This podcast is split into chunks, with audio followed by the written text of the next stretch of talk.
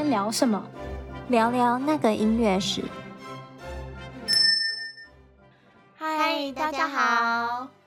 那我们今天要来聊什么呢？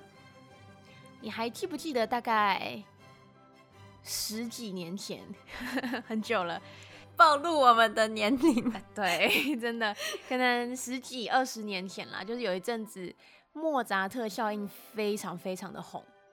莫扎特效应，你说哪一方面？想就是听莫扎特的音乐，小孩会变聪明吗？对对对，就是这个啊。对，就是有一阵子呢，有呃一篇论文显示说，嗯、听莫扎特的音乐可以提高你的智商。然后莫扎特的作品的音乐 CD 就在许多国家大卖，甚至对佛罗里达州还通过了一项法案，就是要求所有州立的托儿所都要播放古典音乐。我记得就是我有看过那种杂志或者是书籍，就是很推荐说，孕妇从怀孕的时候就开始听莫扎特的音乐，嗯、就说什么对孩子会有智力什么有提升之类的。对对对。所以呢，我们今天要来解释一下这个迷思，就是关于莫扎特的迷思。哦，那莫扎特效应呢，是呃，Francis Rosher 罗雪博士，然后还有肖呃 Gordon Shaw，还有凯、嗯、Catherine 凯，在一九九三年的时候，他们在《自然》这本期刊上刊登了一个新的理论。简单来说呢，就是听莫扎特的音乐。可以暂时提高你的智力分数，暂时，所以不是永久有效的，不是。其实他们那时候提出来的论文呢，那篇叫做《音乐与空间测试的表现》（Music and Special Task Performance）。嗯，他们呢是呃将整个实验参与的测试者分成三组，一组呢他们听莫扎特的 Sonata for Two Pianos in D Major。嗯，然后一组是听降低血压放松指南，就是很 random 的一个很随机播放的一段话。嗯，然后第三组则是处于完全安静的环境中，就什么都没有听。嗯，我有一个问题，就是测试的这些人是大人还是孩子啊？是是大人，大学生。嗯，对。嗯，那十分钟后呢，这三组测试者进行空间推理能力的测试。就是，例如说图形分析啊、矩阵推理啊，或者是呃折纸剪纸的测验。就是你记得我们测 IQ 的时候，有一堆图，然后让你选出哦，可能下一个排列组合可能是什么？对对对对对对对对对，就是那个东西。或者是有一串数字，然后问你下一个数字是什么？类似类似。所以就是他们听完音乐，就是听了十分钟的音乐以后，呃，他们进行了这个空间推理能力的测试。结果罗雪博士呢，嗯、发现，在听完莫扎特音乐以后呢，测试者的空间认知能力居然比对照组提升了八分左右。哦，对。可是你要注意哦，他们的论文里面讲的是空间推理认知能力，并不是智商。所以它是推理能力变好。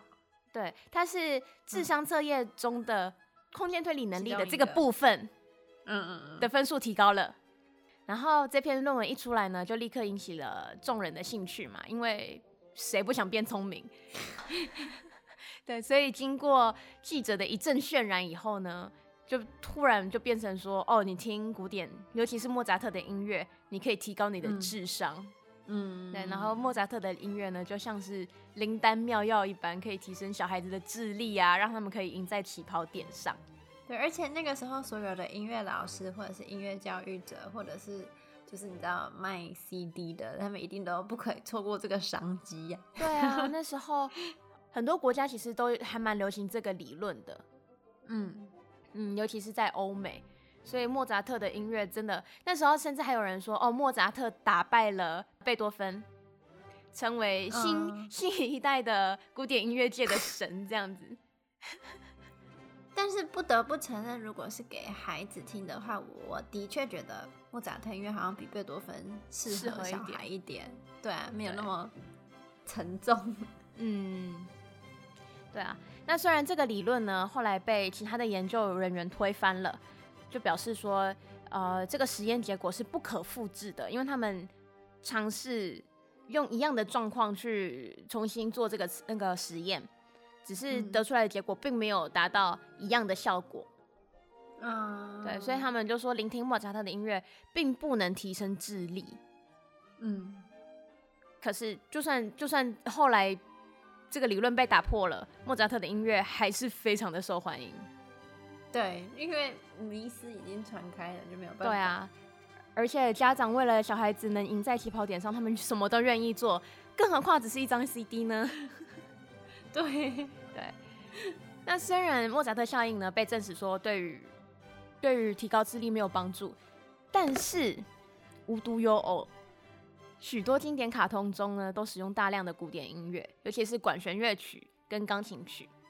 啊，那经典卡通呢，这个又要暴露我们的年纪了，就是像是《汤姆 Jerry》、《汤姆猫与杰利鼠》，然后还有米老鼠啊，Mickey Mouse。可是米老鼠是呃，就是二十世纪，就是很早期、很早期。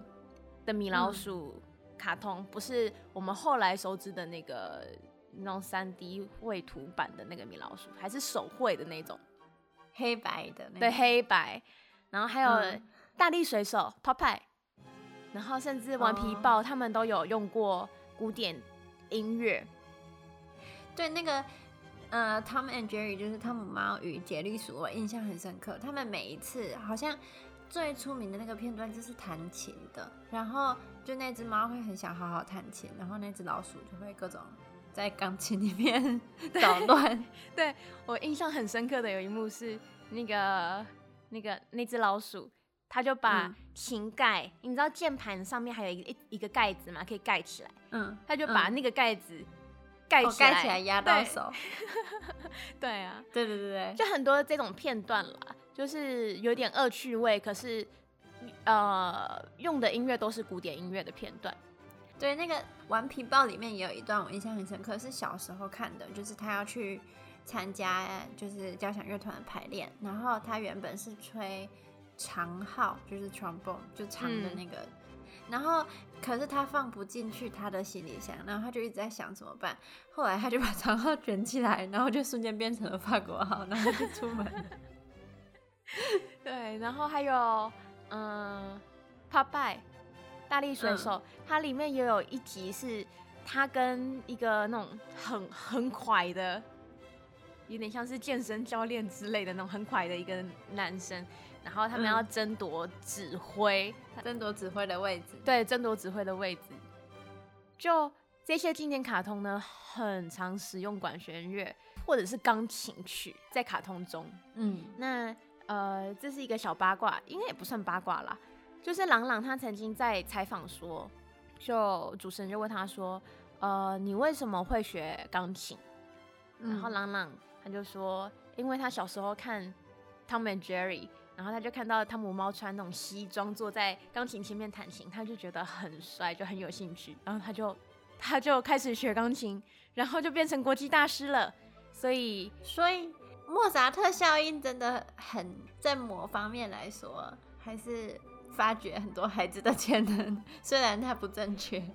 我觉得学古典音乐好像跟莫扎特效应很像的，可能也是因为莫扎特效应出来了很多迷思，譬如说以前我们都常听到长辈讲说，学古典音乐的孩子不会变坏啊，什么什么什么的。对对对，那刚刚说的这些卡通中的片段呢、啊，或者是配乐。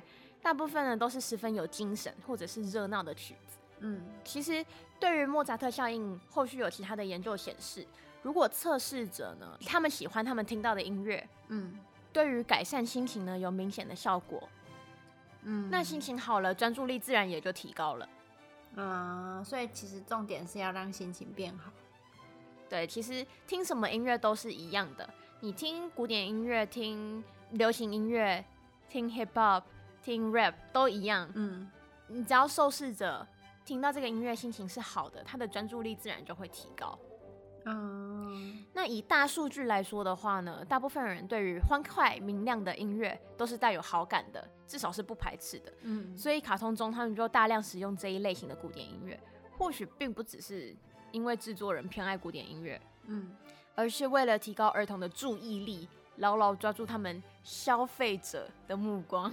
嗯，可是小孩子确实是需要就是欢快明亮的音乐，因为小孩子的注意力很难抓住，就是他很快就会就是转移他的注意力，所以对啊，需要这种欢快的、轻松听起来轻松的音乐才能抓住小孩子的注意力。对啊，就是还有另外一个理论是说，幼儿就是可能五岁以前，嗯，甚至更小三岁以前，如果你能适当的刺激幼儿的听觉或者是五五感嘛，就是视觉、听觉、触觉，嗯、然后嗅觉、味觉，它可以促进孩子对于这五感的发发育。